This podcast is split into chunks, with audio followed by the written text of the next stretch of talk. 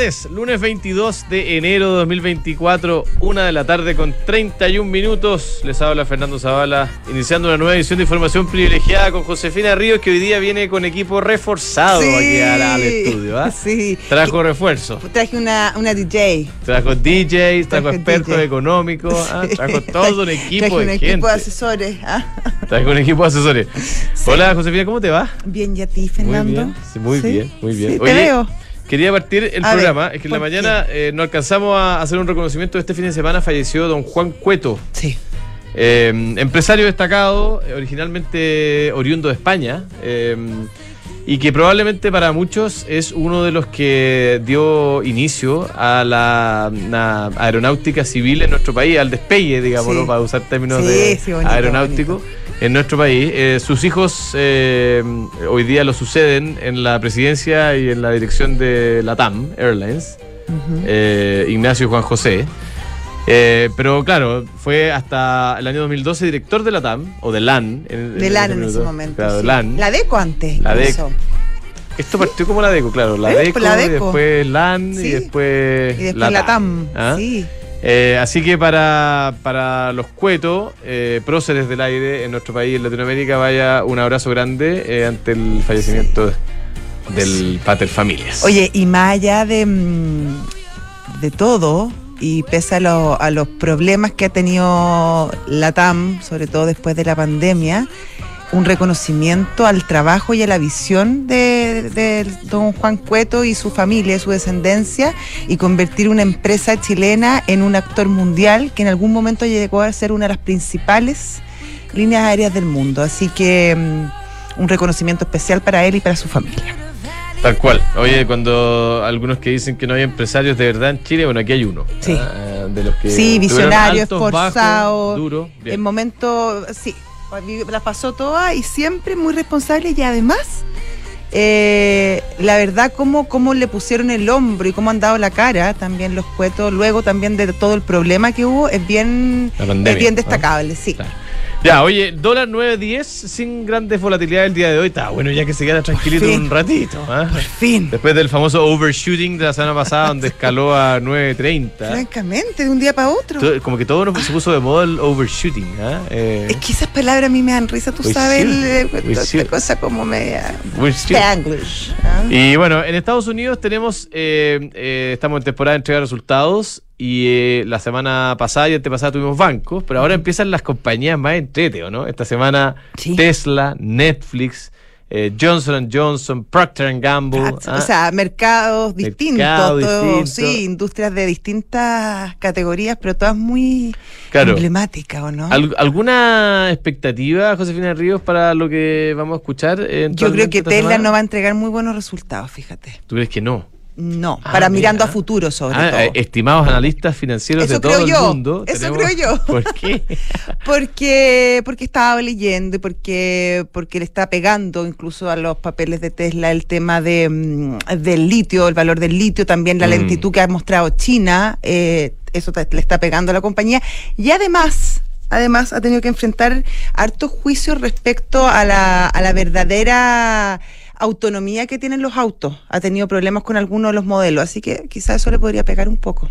Así, esa, ¿ah? esa es mi, esa es mi Esa es tu, visión. esa es tu Esa visión, sí, tu view, como dicen. Y mira, la, la, la jefa, ah, pero trajo equipo realmente reforzado. Sí, ah, no, sí, con buenas noticias viene la jefa. Todo, muy todo, claro. Sí, estamos todos contentos. Estamos todos, sí, al menos yo sí. Ya, bien.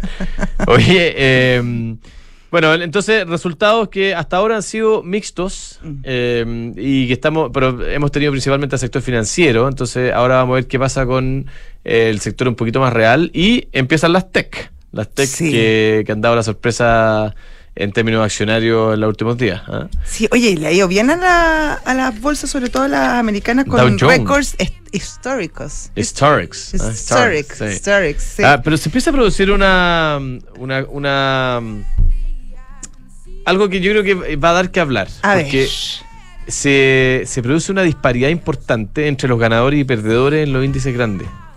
De hecho, hay algunos que ya comentan lo que está pasando en el S&P 500, es que algunas pocas acciones Ah, concentran gran parte de las, de las ganancias que ha tenido este índice y muchas otras eh, no han tenido un buen año. ¿ah? Entonces, como que hay dos mundos, digamos, que conviven al interior Claro. de los índices. Claro, y ahí quizá lo que hay que apostarle al índice.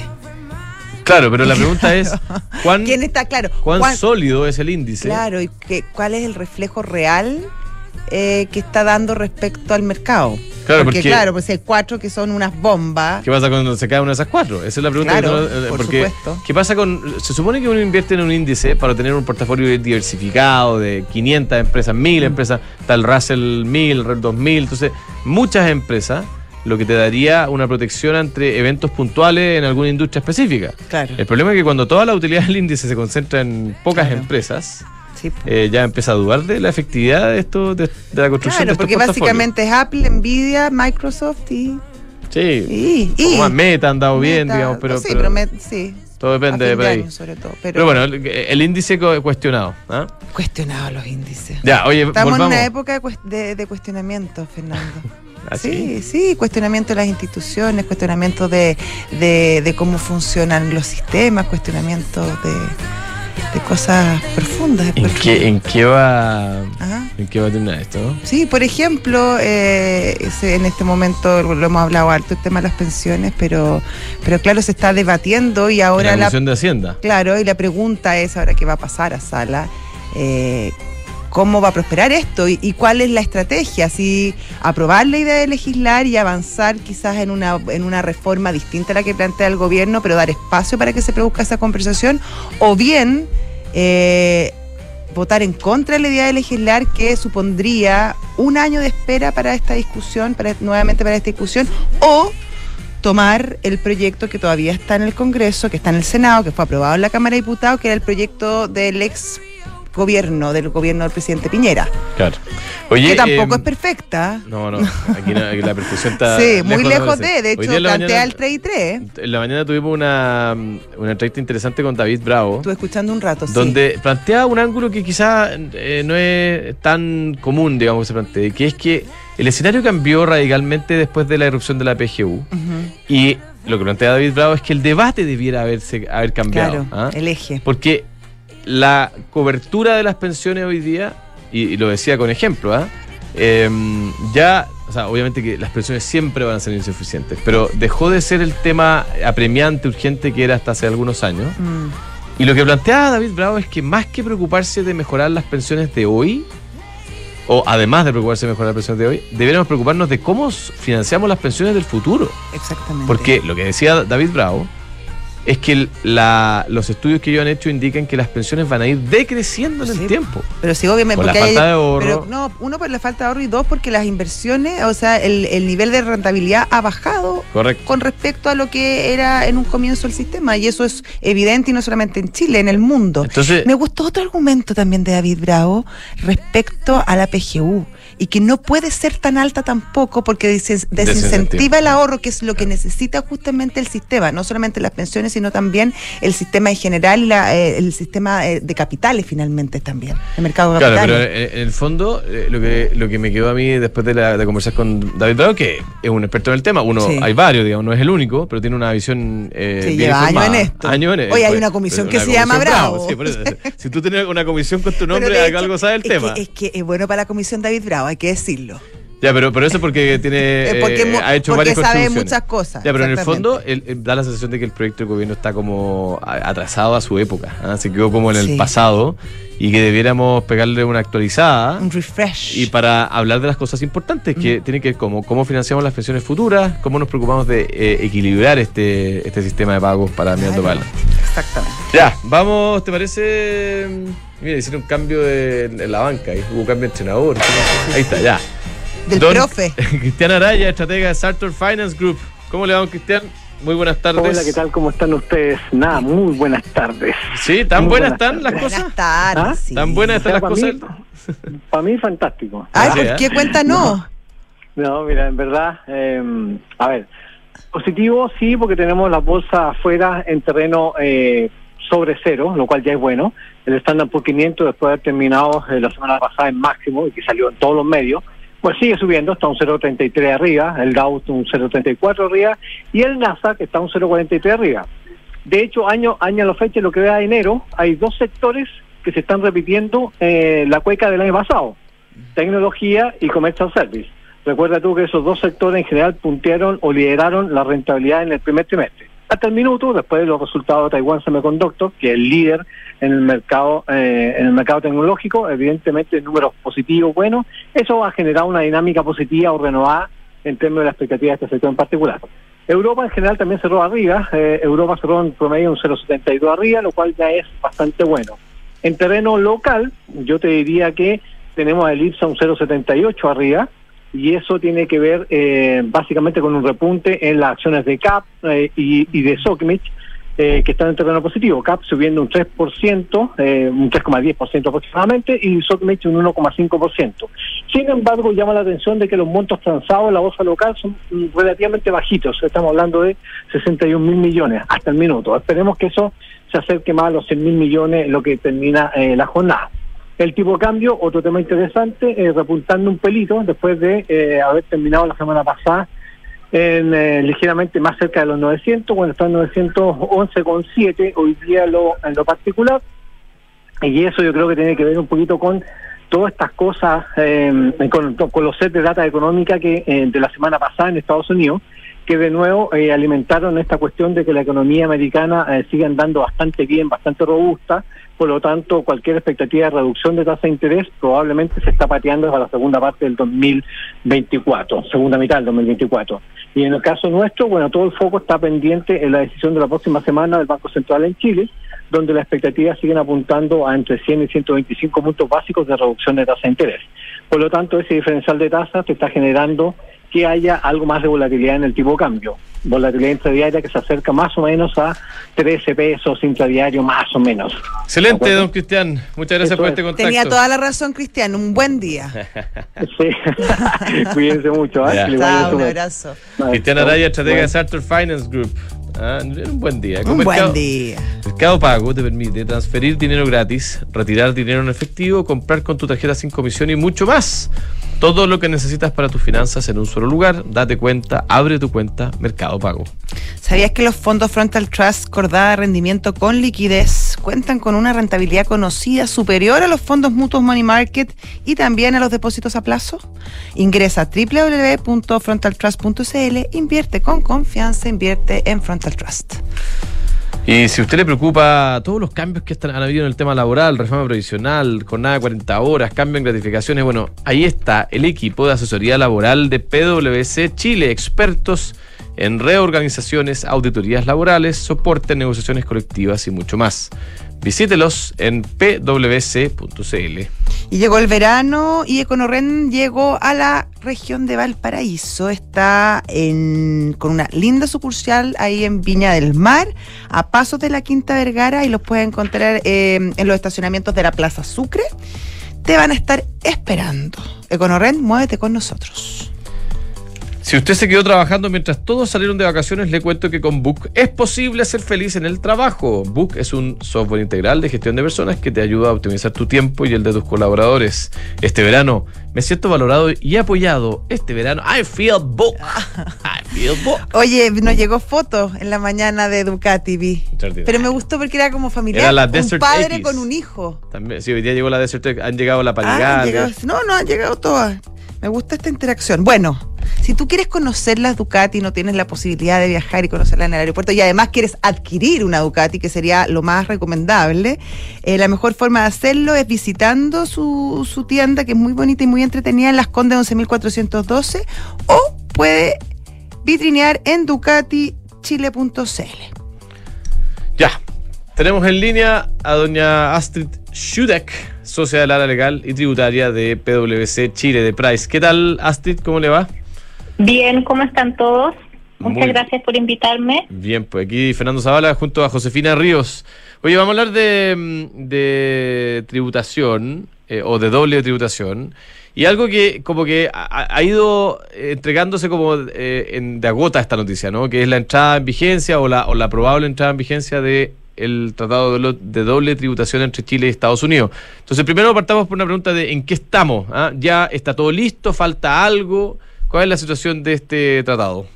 Estamos muy bien. Finalmente este convenio que convenio, eh, perdón, ustedes convenio. saben se demoró, sí, un convenio para evitar la doble tributación, ya que la verdad tiene una historia muy larga. ¿eh? Este convenio se terminó de negociar en el año 98, se firmó en el 2010, tuvo muchos años esperando la apro- aprobación en el Congreso de Estados Unidos y finalmente eso pasó en el año 2023, el año pasado, después vienen una serie de procesos y finalmente en diciembre entró en vigencia el convenio, lo que significa que de- tiene una norma de vigencia bien particular ese convenio, pero eh, respecto de los impuestos anuales, básicamente entra a regir el primero de enero de este año, o sea, ya está vigente 2024, y para los impuestos de retención, básicamente, que es cuando tú eh, haces pagos al exterior y tienes que retener un impuesto, que es el, nuestro impuesto adicional, eh, entra a regir en febrero.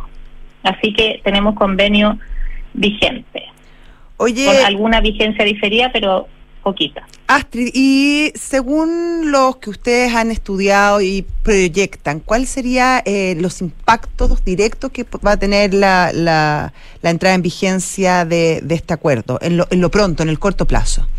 Sí, mira, tiene alto impacto. Eh, son, voy a tratar de no ser tan técnica, ya para que eh, se entienda, todos entiendan, digamos. Eh, voy a tratar de ser simple. Eh, primero, comentarles, bueno, Chile tiene un sistema tributario bien complejo y Estados Unidos también. ¿ah? Así que esto es como bien general lo que yo les voy a explicar porque hay una serie de impuestos que aplican en Estados Unidos. Nosotros también tenemos un sistema bastante complejo.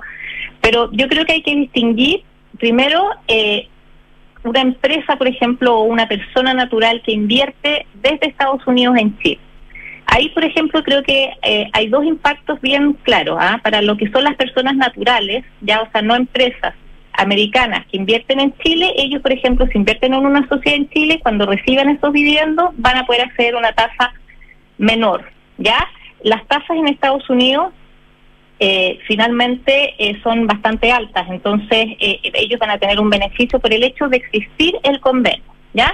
Y lo otro interesante es que, por ejemplo, también cuando eh, una empresa americana, por ejemplo, que tiene una subsidiaria en Chile, ya y que le presta un servicio, o una empresa americana que presta un servicio a una entidad chilena, cuando la entidad chilena pague ya esos servicios, esos en principio no van a estar sujetos a impuestos de retención, ya lo cual es un beneficio, eh, lo cual también tiene beneficio en Estados Unidos porque en Estados Unidos era bien discutible que esos impuestos pagados en Chile pudieran ser usados como crédito en Estados Unidos, entonces simplifica varias cosas. Ahora, es importante que desde el 1 de enero de 2023 nosotros tuvimos una reforma importante en IVA, entonces ese servicio sin perjuicio que no va a estar sujeto a impuestos de retención, sí va a estar sujeto a IVA, pero el IVA en general tiene un mecanismo para recuperarlo, entonces eh, ahí ahí tenemos un beneficio bien importante. Y Ahora, si pero entonces- al revés, Pero perdona, entonces uno podría, eh, digamos, argumentar de que lo que se, digamos, lo nuevo beneficia más a los inversionistas extranjeros en Chile que viceversa, ¿no? Porque lo otro ya no, estaba, ambos, o no es. ambos. Ah, Yo te ambos, hice la separación porque son situaciones distintas. Ah, ok. Entonces, cuando tú tienes un pago desde Chile hacia afuera, porque una empresa americana, por ejemplo, presta un servicio, si eso califica como servicio, porque hay que hacer todo un análisis, eso iría sin tasa de retención, pero con IVA. Y también hay tasas de retención rebajadas para otros pagos, pagos de regalía, por ejemplo, eh, pagos de intereses desde Chile hacia afuera también van a estar sujetos a una, a una tasa menor, cumpliendo una serie de requisitos, obviamente, eh, que, que el tratado establece, ya este convenio. Y al revés, que era lo que tú me preguntabas, o sea, una empresa chilena o una persona que invierte, ya, en Estados Unidos, el beneficio más, más claro que tenemos es la rebaja en los dividendos que va a recibir esa persona cuando la empresa americana le distribuye dividendos. Ya hoy día la tributación en Estados Unidos, la tributación a nivel federal sobre dividendos es muy alta, es eh, no es exacto el número que te voy a, te voy a dar, pero es más a- es más del 45%. Resulta que con este convenio esas esa tributación cuando la empresa americana distribuya el dividendo a Chile, eh, va a ser de un 5% cuando tú tienes- una participación de al menos el 10% del derecho a voto o 15% en los demás casos. ¿Ya? Y todo lo que son los fondos de pensiones, por ejemplo, que invierten en Estados Unidos, cuando reciben el dividendo, tasa cero. Aunque eso ya es así, ¿ah? por eso que no lo estaba mencionando, pero, pero ese es lejos el eh, impacto más importante ya que va a tener para, para los chilenos que inviertan en Estados Unidos. Y el otro impacto importante es que al tener convenio, nuestra legislación interna amplía eh, la posibilidad de que los impuestos pagados en Estados Unidos puedan ser ocupados como crédito en Chile. ¿Qué significa? Que tú lo ocupas en el fondo para pagar tus impuestos chilenos, ¿ya? En términos eh, bien simples, ¿ya? Eh, eso, si no, si no hay convenio, eso se reduce a ciertos tipos de renta, muy pocas, ¿ya? Entonces, lo que hace el convenio es que te amplía la posibilidad de que los impuestos que tú pagues en Estados Unidos se puedan usar como crédito acá contra tus impuestos chilenos. ¿Y ahí esto todo opera como en, en, tradicionalmente en la operación renta de cada año? Es que va a depender, claro, va por eso te digo, va a depender, eh, todo lo que es el impuesto anual que se declara eh, en, en la operación renta, pero va a ser la operación renta del próximo año, porque ese impuesto empieza a regir, o sea, ese convenio empieza a regir ahora el primero de enero, todas las operaciones, ¿cierto?, del primero de enero, ya, y es lo que se va a declarar el próximo año. Oye, Chile eh, viene bien pionero en esto, o hay muchos países que tienen estos convenios de, de doble tributación con Estados Unidos. En Latinoamérica, que eso es lo importante, que, que, buena tu pregunta, porque la verdad es que en Latinoamérica Estados Unidos solo tenía convenio con México y Venezuela. Nosotros pasamos a Qué ser curioso los, países. Sí. ¿Ya? Entonces, eh, mira, no no es tan claro que Estados que Chile, perdón, pueda ser usado todavía como plataforma de inversiones. Hay que verlo bien porque Chile es un país tributariamente caro, ¿ya? Mm. Eh, pero estamos ya dentro de los, o sea, obviamente que es muy importante que seamos el tercer país en el fondo que tiene convenio con Estados Unidos. Nosotros tenemos una red de tratado muy grande en todo caso, así que... Excelente. Bueno, Astrid, este es un tema que parte. Eh, asumo que si alguno de nuestros auditores tiene alguna duda, te puede, te puede contactar, porque obviamente es bien complejo. Así que muchas gracias por, por esto, por esta llamada. Un abrazo grande. Muchas gracias a ustedes por invitarme. que estén muy bien. Hasta luego. Astrid Schudek, socia del área legal y tributaria de PwC Chile, obviamente auspiciador de este programa. Sí. Full pues, disclaimer. sí, ¿eh? pues, de Y- todas pero, maneras. pero obviamente también gran expertise. Sí. Oye, eh, ¿Mercado? ¿Mercado G no es que no? Sí. ¿Y nada más? ¿Mm? Mercado G, un broker de 10 años de más de 10 años de experiencia. Oficina aquí cerquito. Cerquita. Cerquito. Cerquito. Usted mm, toma su teléfono, mira los gráficos del dólar, por ejemplo, y puede hacer una operación durante el día. Gran variedad de instrumentos para comprar y vender. Está todo en mercadog.com. Nos vamos, Josefina Ríos. Nos vamos. Mira, nos vamos tan temprano, ¿ah? Sí. ¿Y ¿Por qué nos vamos tan No temprano? sé, como que nos apuramos, parece. ¿Que nos apuramos demasiado? Sí, quizás. Bueno, pero viene visionario. La verdad que queríamos apurarnos porque es una historia muy buena de un señor que se llama Philip Kotler. Cutler. Cutler. Oye, bueno, vamos a estar pendientes de lo que pasa en el Congreso con el trámite de la reforma previsional eh, en la Comisión de Hacienda. Después pasa a sala directo, no queda ninguna comisión. No, trabajo y hacienda. O sea, ya pasó por trabajo, ahora Hacienda. Sí, Hacienda. Y después a la sala de la Cámara de Diputados. Claro, y de allí al Senado. ¿Y cuánto, cuándo se votaría en sala, como dicen? Hay que ver las urgencias, pues. Claro. Hay un tema de si primero se vota la idea de legislar. Sí, pues eso es lo primero que se vota, eso es lo que estábamos discutiendo previamente. previamente. Si se aprueba la idea de legislar, sigue la, la, la tramitación de los artículos, artículo por artículo, bla, bla, bla. En general y después en Sí, particular. en general y después particular. Muy Y si no, si no, si se rechaza la idea de legislar, hasta acá nomás llegamos y hasta el próximo año. Nos vamos a. Es lo que pasó, ¿te acuerdas tú con la. Reforma tributaria. reforma tributaria que presentó el ministro Marcel? Sí. Ya, bueno, nos vamos. Un abrazo grande. Chao. Chao.